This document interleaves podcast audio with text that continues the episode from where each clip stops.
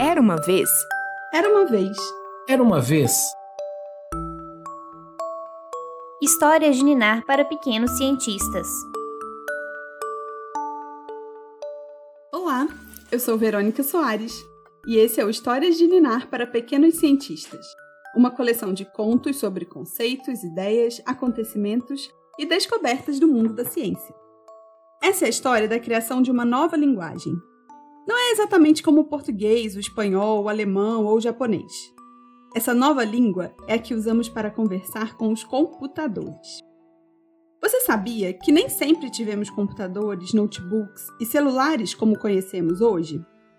Que antes não era possível pedir para o computador buscar um arquivo, por exemplo, ou comandar um personagem do seu jogo favorito? Há algumas décadas, Computadores ocupavam salas inteiras, eram enormes. E sabe como funcionavam? Você precisava ligar e desligar fios para conversar com eles. Continue ouvindo para ver como isso mudou a partir da história de uma mulher chamada Grace Hopper.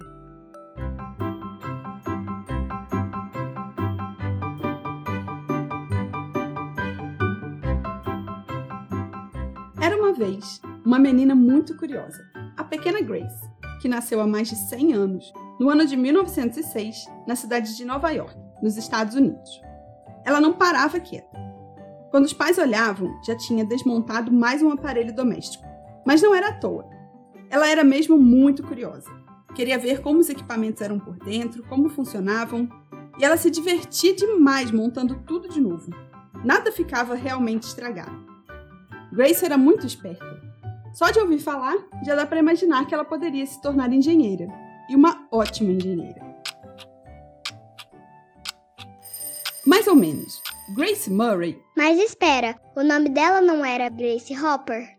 Nesse momento da história, nossa Grace ainda não tinha um nome tão famoso agora. Vamos voltar. Grace Murray acabou estudando matemática. Ela não trabalhou com computadores? Que matemática tem a ver com isso? Tudo! Os cursos de computação são até bem recentes. Antes, era comum que matemáticos trabalhassem nessa área. Grace se formou, fez mestrado e doutorado em matemática.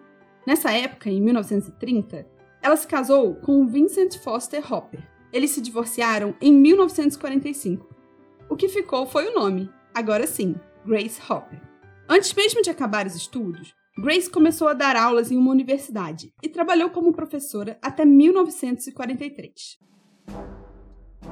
Dois anos antes, em 1941, a história, não essa, a do mundo, conta que o Japão ordenou um ataque a uma base da Marinha nos Estados Unidos, em Pearl Harbor, no Havaí. Muitas pessoas morreram. E o país entrou, então, na Segunda Guerra Mundial. Grace não ia ficar de fora. Queria entrar para a Marinha. Acredita que recusaram a Grace por causa da idade, mas ela não desistiu. Depois de outras tentativas, entrou para a Marinha em um programa especial para mulheres. Em 1944, virou tenente e começou a trabalhar em um projeto de computação na Universidade de Harvard. Agora sim começa a história dela com os computadores. Não era bem esse o som do trabalho na divisão de Grace. Lembra dos computadores que ocupavam salas inteiras? Era mais por aí. Ela fez parte da equipe que produziu e colocou para funcionar um computador batizado de Mark I. Foi um dos primeiros modelos, mais um esboço mesmo de computador eletrônico. Ou seja, foi base para os computadores que trabalham com energia elétrica. Ele era formado por interruptores, eixos rotativos e embreagens. Precisava de centenas de quilômetros de fio. Tinha 16 metros de comprimento e mais de 2 metros de altura. Pesava uns 4.500 quilos e servia para fazer cálculos que eram importantes durante a guerra. Depois que o conflito terminou, em 1945, Grace não quis mais largar a computação. Então, continuou programando. Dessa vez, os computadores Mark II e Mark III. Na época, aconteceu uma coisa engraçada. O computador não estava funcionando direito e ninguém parecia entender o porquê. Grace, sempre curiosa, foi investigar descobriu uma mariposa no meio do equipamento. A danadinha era culpada. A palavra inseto, em inglês, é bug. Grace foi a primeira pessoa a encontrar um bug no computador. No caso dela, foi um bug de verdade. Mas depois, as pessoas começaram a usar a palavra para falar de problemas com a máquina ou com a programação. É uma expressão muito usada até hoje e veio desse dia, em 1947. Depois de mais de três anos, nossa protagonista teve que deixar o trabalho com os Marx. O contrato dela era temporário e não existiam cargos para mulheres nesses projetos na Universidade de Harvard. Uma lástima, não é mesmo? Nem tanto, porque a carreira de Grace não acabou aí. Pelo contrário. Em 1949, ela começou a trabalhar em uma empresa de computação. E lá fez parte da equipe que construiu o primeiro computador eletrônico comercial do mundo, o Univac 1, e depois o Univac 2. Vou tentar te explicar como esses computadores eram. Imagine um painel bem grande, cheio de chaves, botões e entradas para fios. Ele pesava 13 toneladas. Sabe o que é isso? peso de mais ou menos 160 homens adultos. Levinho, né? E para operar o computador, a pessoa precisava conectar e desconectar cabos, ligar e desligar chaves, bem longe do teclado do mouse ou do touch. Enquanto trabalhava no Univac 1 e 2, Grace começou a explorar novas maneiras de usar o computador. Para ela, esse negócio de cabos e chaves já tinha dado. Então, em 1952, ela desenvolveu o primeiro compilador. E o compilador é muito, mas muito importante mesmo. Não só nessa história, mas para como a gente conversa hoje com os computadores. Imagino que cuando este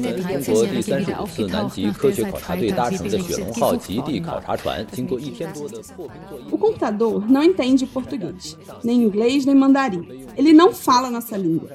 O computador entende de energia. Uma hora está passando energia, na outra não. Um ou zero. Não é tão fácil de entender, mas o importante é saber que o computador é uma máquina eletrônica que funciona com energia elétrica. Por isso, os primeiros computadores eram controlados ligando e desligando cabos. Mas Grace pensava em uma forma de conversar com o computador, usando números ou o alfabeto. Para isso, precisava de um tradutor, alguma coisa que transformasse a nossa linguagem, dos humanos, na linguagem do computador. E é isso que um compilador faz. Lá atrás, ela participou do desenvolvimento de um compilador chamado A0, que traduzia o código matemático para um código entendido pela máquina. Em 1953, Grace teve a ideia de escrever programas em palavras em vez de símbolos. Acredita que chegaram a falar que não ia dar certo, mas ela insistiu continuou trabalhando em um compilador para a língua inglesa. Em 1956, sua equipe criou a Flowmatic, a primeira linguagem de programação a usar comandos de palavras comuns em inglês e depois em outros idiomas. Foi uma revolução. Em 1959, ela participou de uma conferência feita para criar uma linguagem comercial para computadores. Então foi desenvolvido a COBOL, Grace não só participou dessa missão, como trabalhou muito para que a nova língua fosse distribuída e ganhasse o mundo. COBOL foi o grande passo para transformar como lidamos com os computadores. Foi muito adotado nos anos 70 e 80 e ainda está presente por aí. Mas agora também existem outras linguagens de programação, como Java, C, C++, Python e muitas e muitas outras formas de conversar com as máquinas. Grace não parou. Continuou trabalhando e só se aposentou da Marinha dos Estados Unidos aos 79 anos de idade. Quem trabalhava com ela a chamava de Amazing Grace incrível, maravilhosa. Você ouviu um episódio de Histórias de Ninar para Pequenos Cientistas, um podcast do projeto Minas Faz Ciência, da Fundação de Amparo à Pesquisa do Estado de Minas Gerais, a FAPEMIG. Esse programa teve roteiro, produção e edição de Luísa Lages, locução de Verônica Soares, Lara Daldegão Viana Santos, Maria Clara de Oliveira Lopes e assessoria científica da professora Kessia Aline Marques Ferreira, do Departamento de Computação do Cefet MG.